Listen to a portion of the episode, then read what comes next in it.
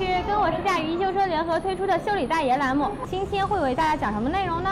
那么先欢迎一下今天我们邀请到的老师吧，老师您好。大家好，我是来自北京合众汽服的呃王莹。那么我是带着问题来的，来请教一下我们的老师哎王老师。那因为我发现啊，最近我的车开车抖动特别厉害，然后嗯并且呢会发现经常会动力不足，就是给油根根本就没有劲儿，然后这是为什么呢？呃，您那车有清洗过积碳吗？积碳，积碳是在什么位置清洗呃，啊？像咱们这个车呀，家用车呀，平常就是零到三万公里就需要清洗一次。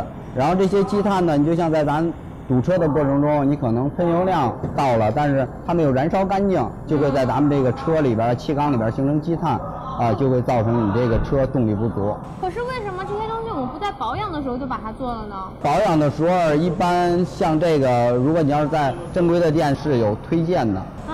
也就是说，大家应该额外注意一下。那么这个东西我们到底是清理的是什么呢？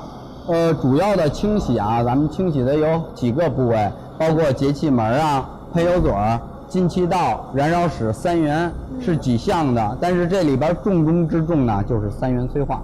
三元催化它就是过滤咱们这个汽车尾气的。如果这些尾气如果要是说没有这个三元催化的过滤，直接排到这个大气中呢，会是污染咱们的空气。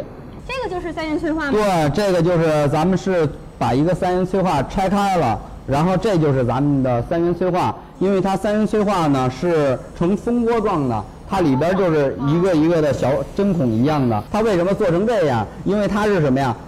充分的为了增加它这个三元催化面的面积，这是清洗过的三元催化的面。因为正常的像咱们使用挺脏的，对，这就是咱们平常没没有那个那经过清洗的三元催化面儿是很脏的。呃如果咱们要不经常清洗它的话，它会失去它的效果。嗯，失去效果了之后，等于它就没有转化作用了。这个哎，我刚才还感觉很、啊很好奇呢，这个到底是什么东西？呃，这个就像咱们给这个车输液的输液一样，因为咱们在拆装过程中啊，会造成它的变形、密封垫的密封垫的损坏什么的，所以说现在咱们一般的情况下就是不拆了打掉屏，啊但是咱们的节气门是拆下来的、哦啊。这个这个东西就是今天我给大家准备的节气门可能咱们这个清节气门儿呢。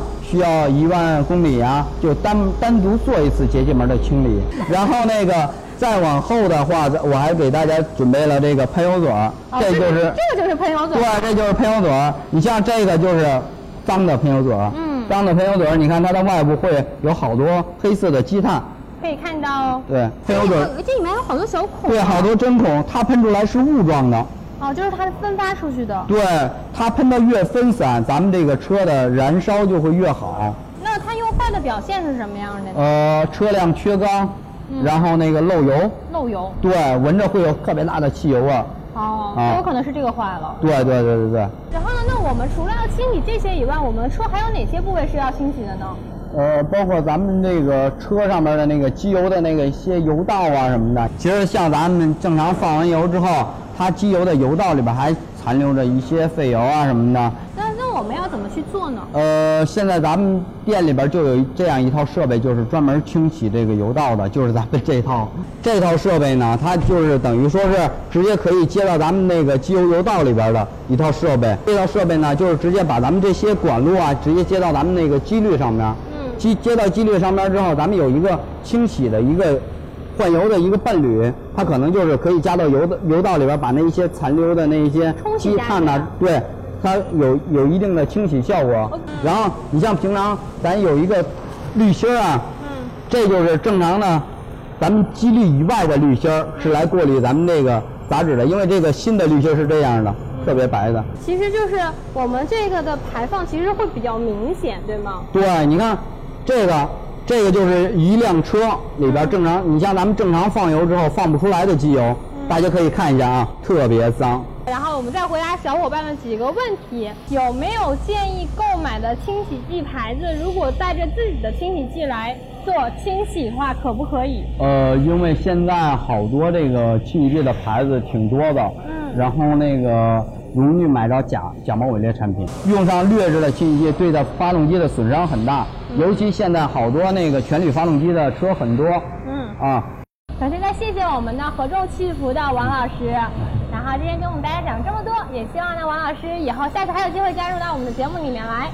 啊，如果你有任何问题比较记得问七哥哦，这样说说不定我们下一次的内容就是说你想要知道的东西。拜拜。拜拜。